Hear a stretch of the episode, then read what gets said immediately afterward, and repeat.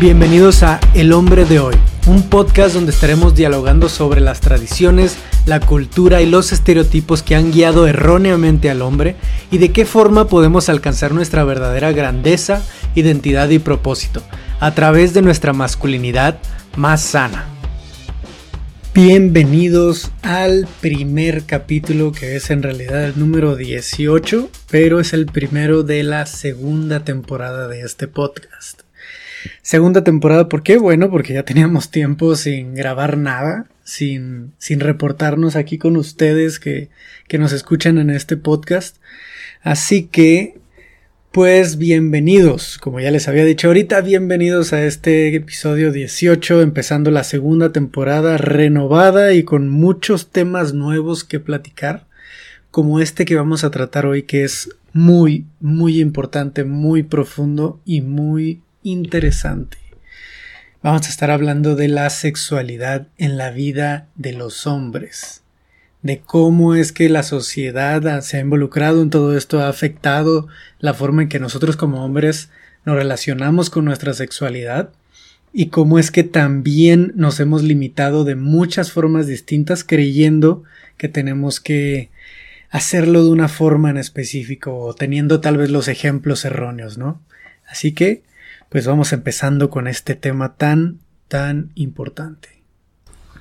Hay varios factores en nuestra sociedad actual que están afectando de forma directa a cómo los hombres desde muy jóvenes, desde su niñez, desde su infancia, desde nuestra infancia, empezamos a tomar caminos muy poco sanos en el tema de nuestra sexualidad.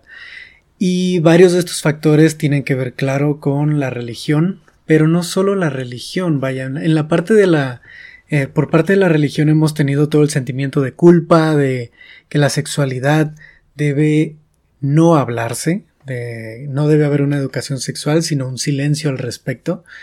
No es educación sexual la abstinencia, el, el predicar, el decirle a, a, los jóvenes que simplemente no tengan sexo, no hablen de ello, no pregunten y repriman todo impulso sexual que tengan en su vida.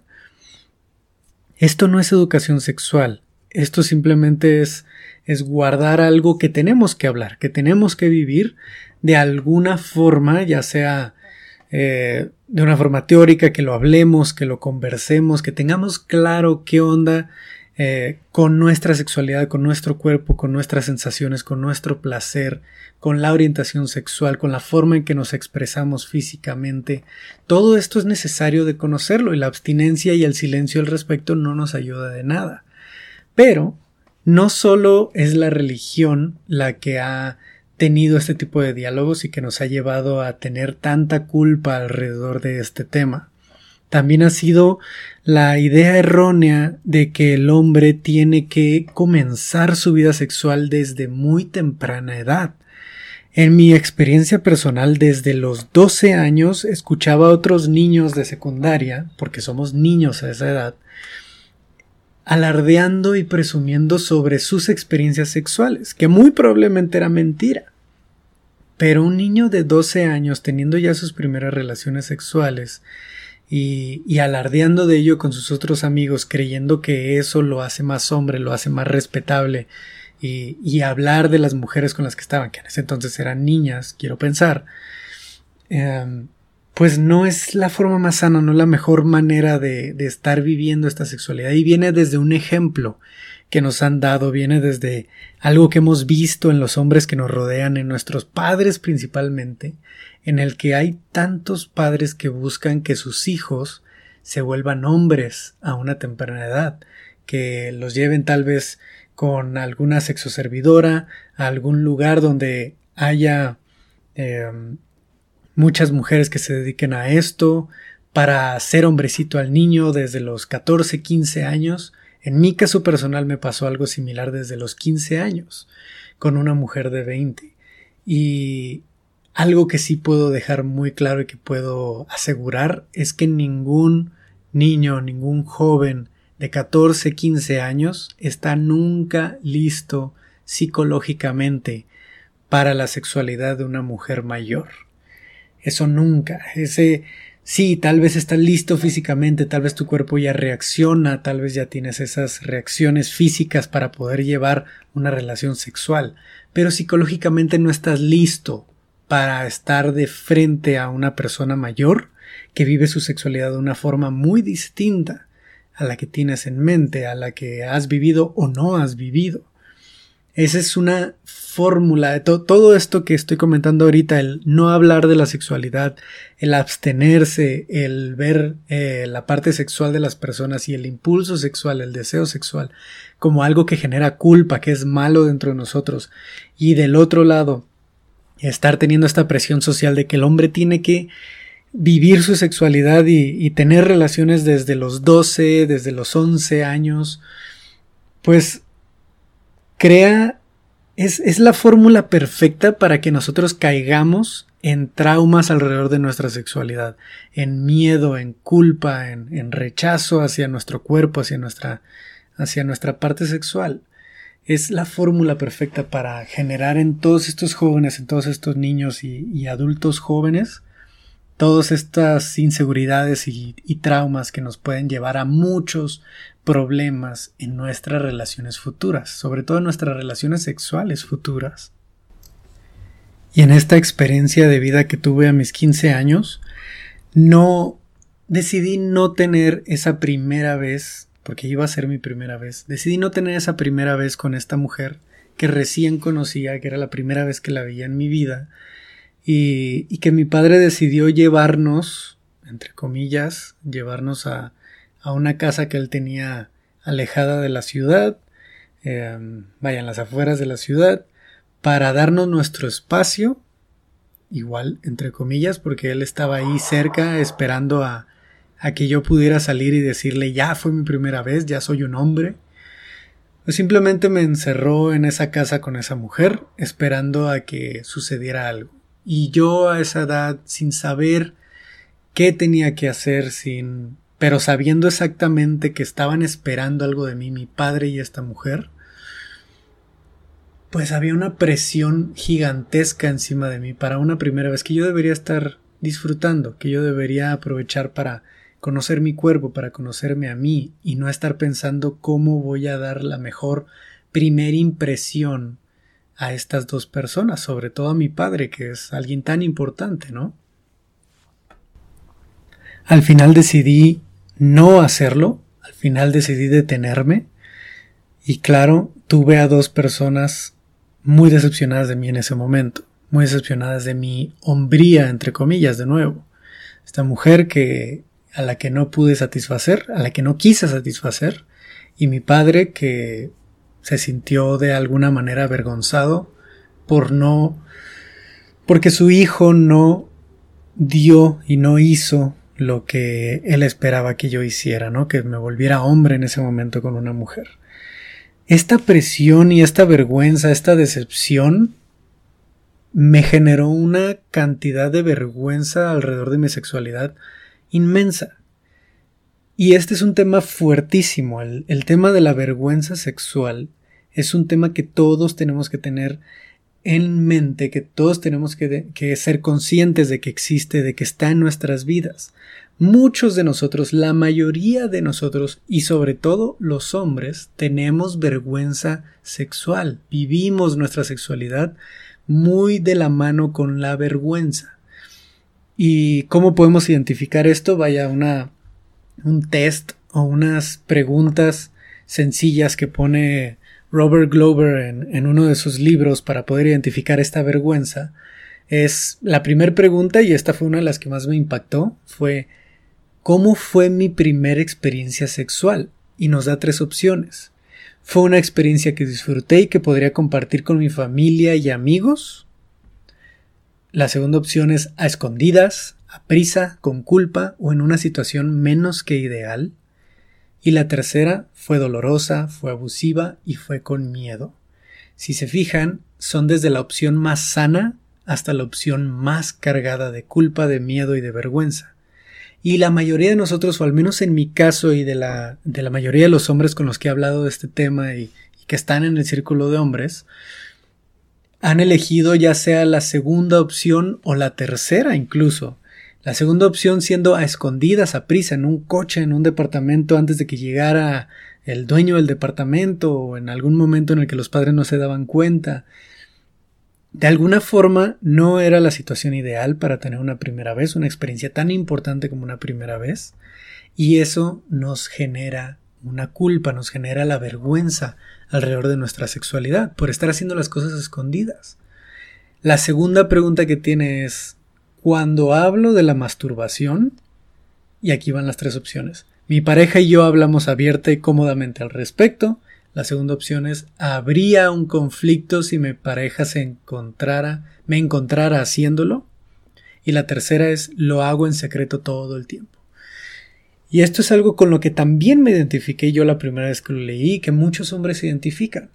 No todos los hombres y la mayoría de los hombres, de hecho, hoy en día, el tema de la masturbación no es algo que hablen tan abiertamente con su pareja, es algo que hacen en secreto, que es cuando nadie los ve, cuando nadie sabe dónde están, cuando están solos en casa, es algo secretivo, como le llegan a decir algunos psicólogos. Es algo que se guarda en secreto, que se esconde uno y esta, y esta forma de, hacerlo, esta forma de vivir esta parte de nuestra sexualidad con nosotros mismos, a escondidas, eh, genera este miedo, genera esta culpa, genera esta vergüenza alrededor de, de nosotros sentir placer, incluso con nosotros mismos.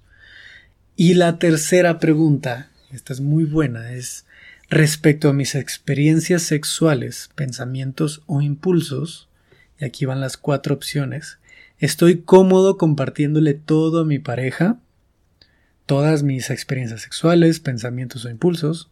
La segunda opción es tengo secretos que nunca le he revelado a nadie. La tercera, algún aspecto de mi sexualidad ha causado un conflicto en una relación íntima. Y la cuarta, alguna vez he intentado eliminar o limitar algún comportamiento sexual. Como decíamos ahorita, es desde la opción más sana hasta la más llena de culpa o de vergüenza. Y muchos de nosotros estamos en uno de los puntos intermedios, ya sea que tengamos secretos que nunca le hemos revelado a nadie, o que hay algún aspecto de mi sexualidad que ha causado algún conflicto en mi relación íntima, alguna experiencia, alguna idea o fantasía que hemos comunicado a nuestra pareja que le ha causado no sé, alarma o, sorpresa o, incluso rechazo o juicio, algún prejuicio incluso contra nosotros. Todas estas situaciones de nuestra primera vez de la masturbación y de nuestras fantasías, experiencias pasadas sexuales, pueden generar una gran cantidad de vergüenza en nuestra sexualidad. Y bloquearnos de poder vivirla plenamente, vivirla abiertamente, sanamente, de una forma que la, disfrutemos de verdad y que no estemos llenos de culpa, de vergüenza o de una presión social que nos lleve a, no disfrutar en ningún momento esos momentos, eh, esas situaciones, esas experiencias que son de las cosas más increíbles y más hermosas de, de, lo que tenemos nosotros como humanos. Y esta misma vergüenza, esta misma culpa que hay alrededor de la sexualidad específicamente del hombre, es lo que lleva a tantos padres de familia a, sentir incluso esa pena o, esa, o ese rechazo a querer cambiarle el pañal al hijo o llevarlo al baño para no verle los genitales porque se siente incómodo o que simplemente no se atreve o no le gusta, se siente muy incómodo de ir al urólogo a su revisión, incluso una revisión anual, a tener esa parte saludable de, de sus genitales de estarla revisando continuamente. ¿Por qué? Porque no puede mostrar su cuerpo o no se siente cómodo viendo el cuerpo de, de uno de sus hijos o de, o de algún otro hombre, de alguna otra persona, porque no se siente cómodo ni siquiera con su propio cuerpo.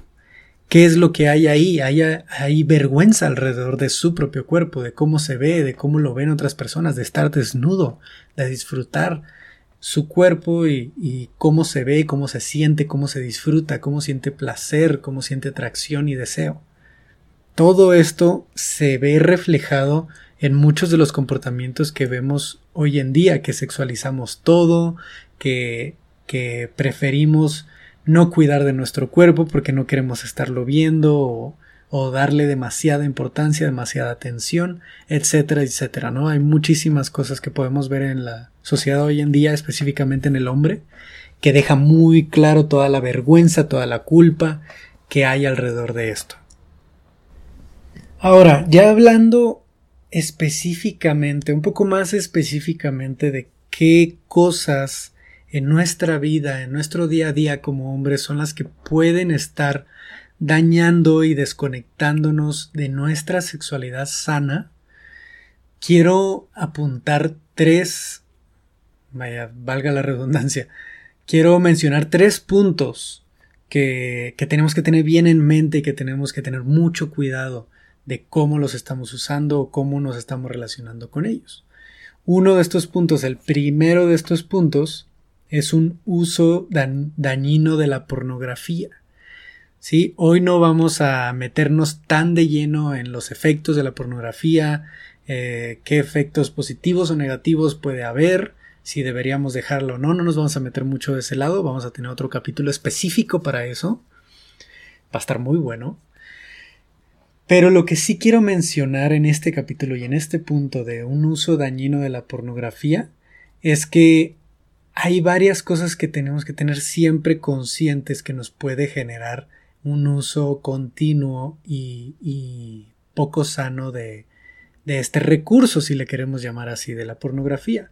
La pornografía nos puede crear expectativas irreales de lo que le debería gustar a nuestra pareja y de cómo debería ser el sexo. Todos sabemos esto, el sexo no es como son las relaciones sexuales en la vida real.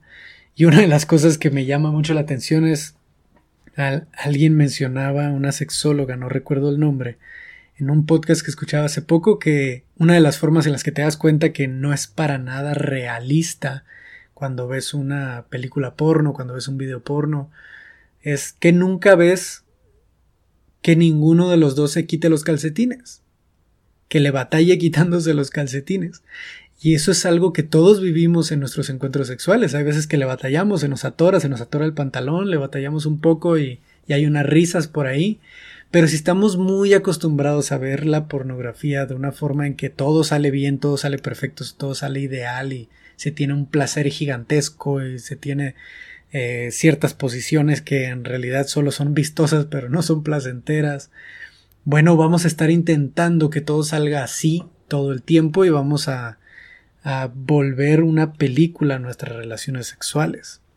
Vamos a estar intentando que todo salga perfecto y si no sale nos vamos a sentir decepcionados de nosotros mismos, vamos a sentir esa presión encima, esa decepción propia que nos va a terminar desconectando, ¿no? No podemos estar intentando replicar o tomando la pornografía como educación sexual no lo es. Es un medio de entretenimiento, no es realista. Incluso los mismos actores porno, las actrices porno, han comentado en, en, entrevistas que cuando llegan a casa con sus parejas no hacen nada de lo que hacen cuando graban una película porno, un video porno, porque es irreal, porque no es como las parejas tienen estas relaciones sexuales en la vida real. ¿Sí?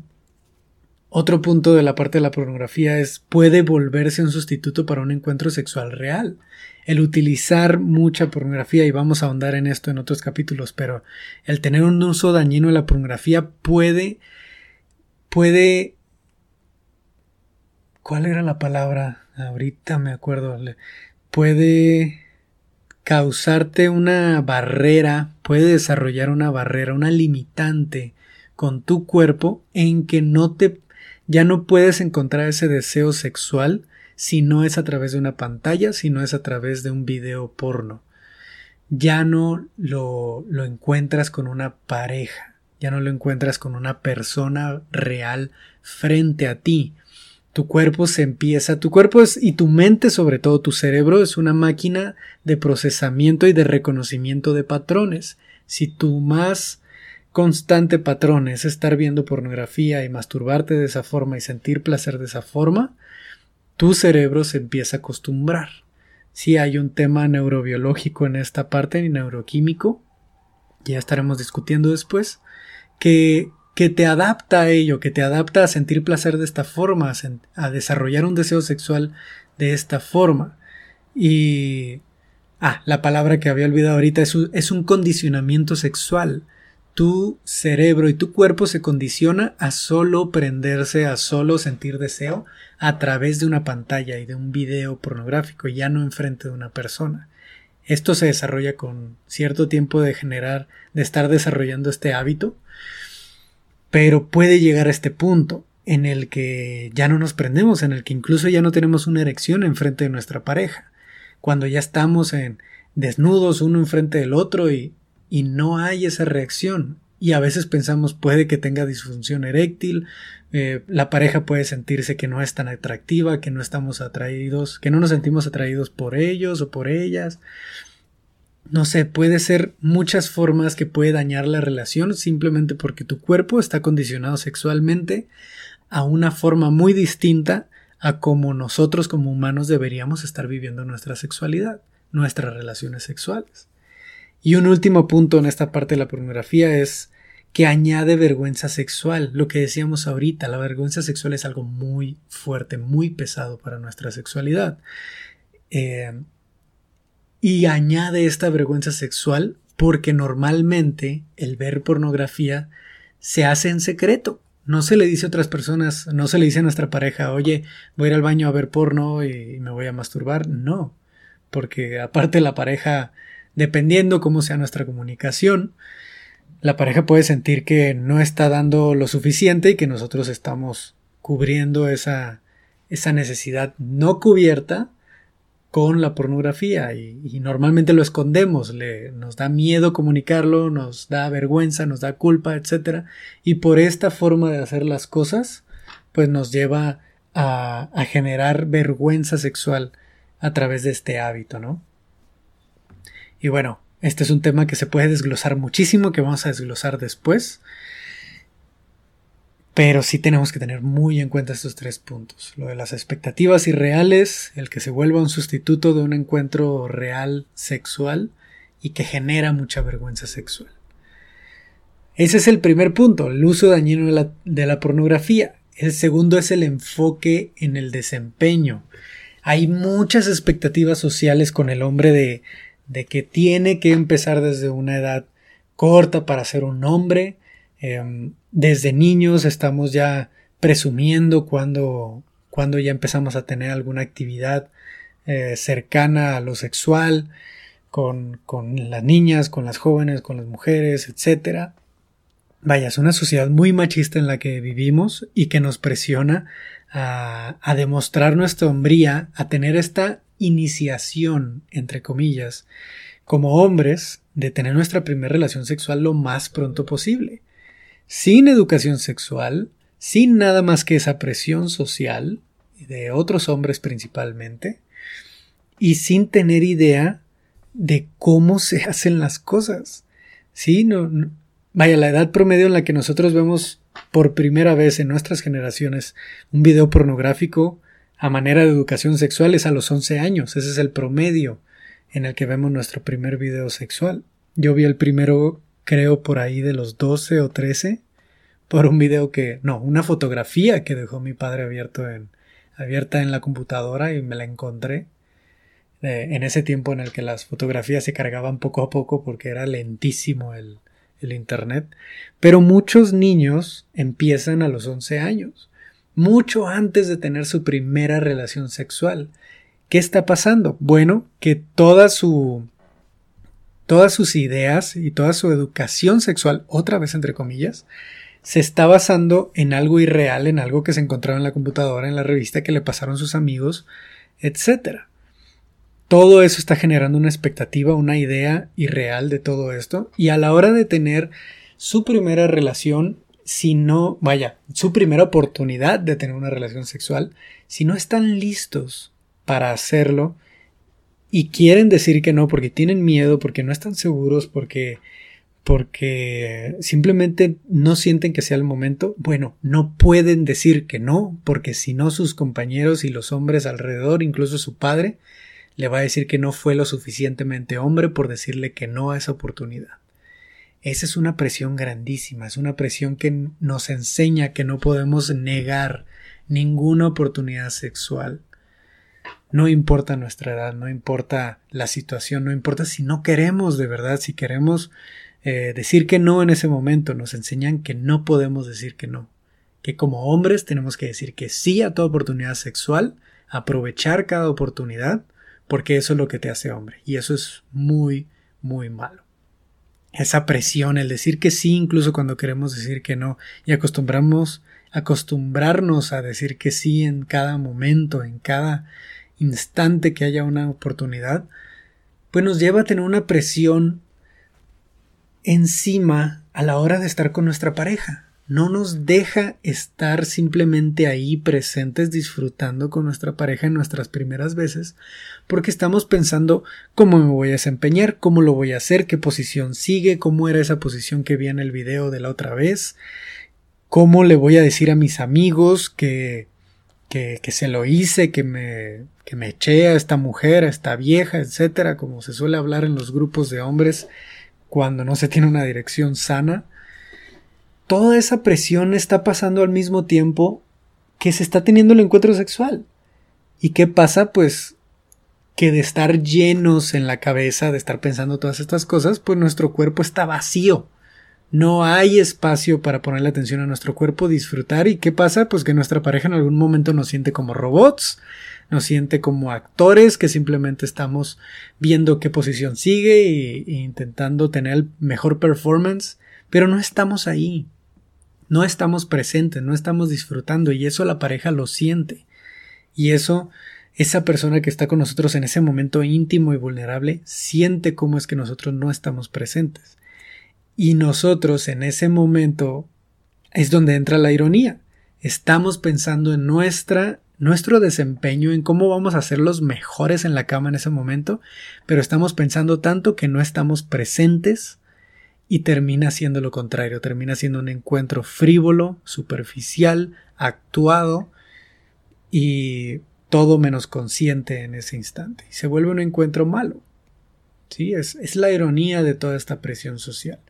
Terminamos decepcionados, terminamos más inseguros todavía de nuestro cuerpo, de nuestro desempeño, de, de cómo nos, nos desenvolvemos en la cama con nuestra pareja en esos momentos eh, de máxima vulnerabilidad, pues se carga todo muchísimo, se hace todo un ciclo dañino de vergüenza, de culpa, de miedos, que, que está dañando a muchísimos hombres, que nos ha dañado muchísimo a los hombres.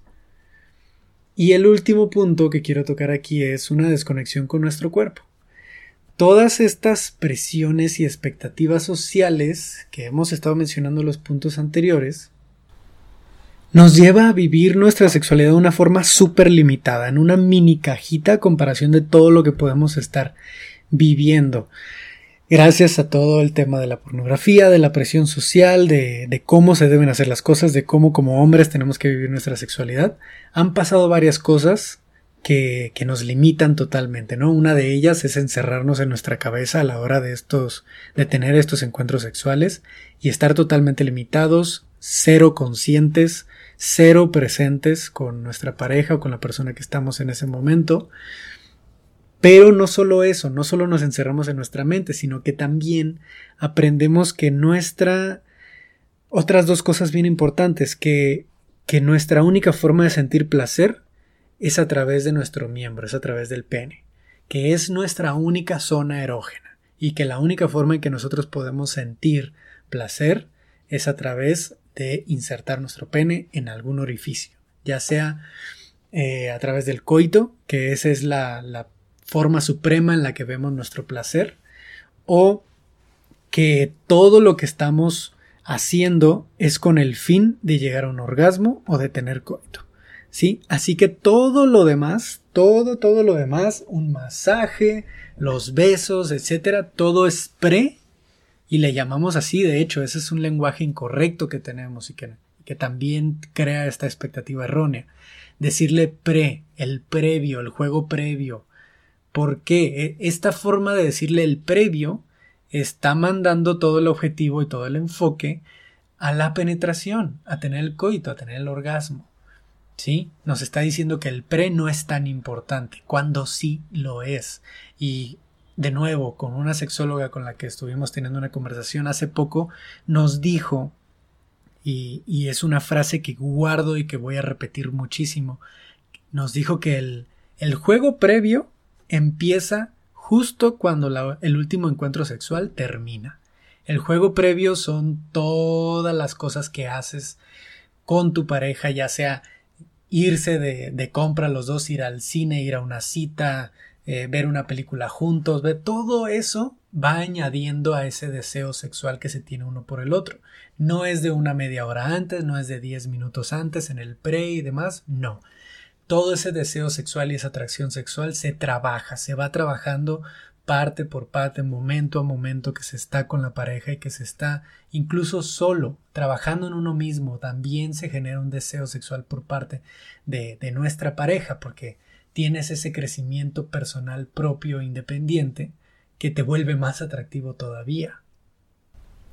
Y bueno, aquí ya me desvío un poco, pero es muy importante tener esa parte claro, que no debemos estarle llamando el previo al juego que se hace 20 minutos antes, 30 minutos antes, eh, porque si no nos estamos enfocando solo en una cosa, como que la máxima es solo el coito y el orgasmo. Y eso no debería ser la máxima debería ser una máxima expandida, grande, en el que podemos disfrutar de muchas otras formas. Sí, nos hemos concentrado muchísimo en que solo a través de nuestro pene podemos sentir placer y a través del coito podemos sentirnos de una forma buena y ese es el objetivo y llegar al orgasmo y ya ahí se acaba. Eso nos ha limitado mucho. Cuando todo nuestro cuerpo, toda nuestra piel, la piel es el órgano más grande de nuestro cuerpo y está lleno de terminaciones nerviosas. Hay zonas erógenas por todo el cuerpo. Hay mil formas distintas, mucho más de mil formas distintas en las que podemos disfrutar de nuestro cuerpo, en el que podemos disfrutar de nuestra sexualidad, de, de nuestras sensaciones, de nuestros sentidos con nuestra pareja. Hay muchísimas formas en las que podemos descubrir lo que deseamos, lo que nos gusta, lo que nos prende, lo que nos hace sentir muy bien, muy deseado, muy atractivos. Hay muchas formas distintas, las orejas, el cuello, el pecho, el que te den unos besos en el pecho es de lo mejor y aquí ya me estoy metiendo en temas personales propios, pero en ese trabajo personal que yo he tenido conmigo mismo, sí puedo decir que empezar a descubrir esta parte y dejar de, de, ponerle todo el objetivo en el coito simplemente en la penetración, empieza a abrir un mundo de posibilidades de disfrute, de deseo, de, de apertura, de vulnerabilidad, de, de una vida sexual mucho más amplia y hermosa, mucho más disfrutable también, que tú puedes aprender a disfrutar tu cuerpo de una forma mucho más amplia. No voy a, cansarme nunca de decir eso. El vivir la sexualidad de una forma más amplia es hermoso. Es algo que, que nos abre un mundo nuevo, que nos abre muchas más ideas y posibilidades de cómo disfrutar con nuestra pareja. Y, y eso es justo lo que quiero dejar con este, con este capítulo. Eventualmente vamos a hablar de, de puntos específicos para, para empezar a trabajar en la sexualidad eh, vamos a hacer una segunda parte de, este capítulo porque ya se está alargando bastante. En este quiero hablar de, eh, y como ya lo hemos hecho, quiero hablar de todo lo que está sucediendo, de dónde estamos justo ahora y eventualmente hablaremos de cómo trabajarlo de una mejor manera. Quiero que se lleven hoy con este capítulo la idea de que hay mucho más, hay mucho más de lo que hemos vivido y si vives con una vergüenza alrededor de tu sexualidad, tiene un porqué y tiene un cómo salir de ella, tiene un cómo trabajarlo para empezar a vivirlo de una forma mucho más sana, más amplia, más vulnerable y más bella, más disfrutable. ¿Sí? Quiero que sepas eso, principalmente los hombres que estén escuchando, quiero que sepas que hay muchas formas más en las que se puede disfrutar de esto sin tener que sentir esa presión, sin tener que sentir esa vergüenza y culpa, sino viviendo plenamente esa parte de nuestra sexualidad. Así que, pues aquí vamos a cerrar este capítulo. Ya hablamos de, de varios factores en la sociedad que nos están afectando, de dónde estamos ahorita, de cómo estamos viviendo nuestra sexualidad, etcétera, y lo, dónde la estamos limitando. y pues estén bien atentos para nuestros próximos capítulos donde vamos a estar hablando específicamente de cómo trabajar nuestra sexualidad para llegar a una vida sexual, a una relación con nuestra sexualidad mucho más sana. Y bueno, ya cerrando aquí este capítulo, quiero comentarles que ya el 25 de septiembre vamos a tener nuestro taller mensual de masculinidades para todo el que se quiera registrar, es abierto para hombres y mujeres. Y aparte, vamos a tener...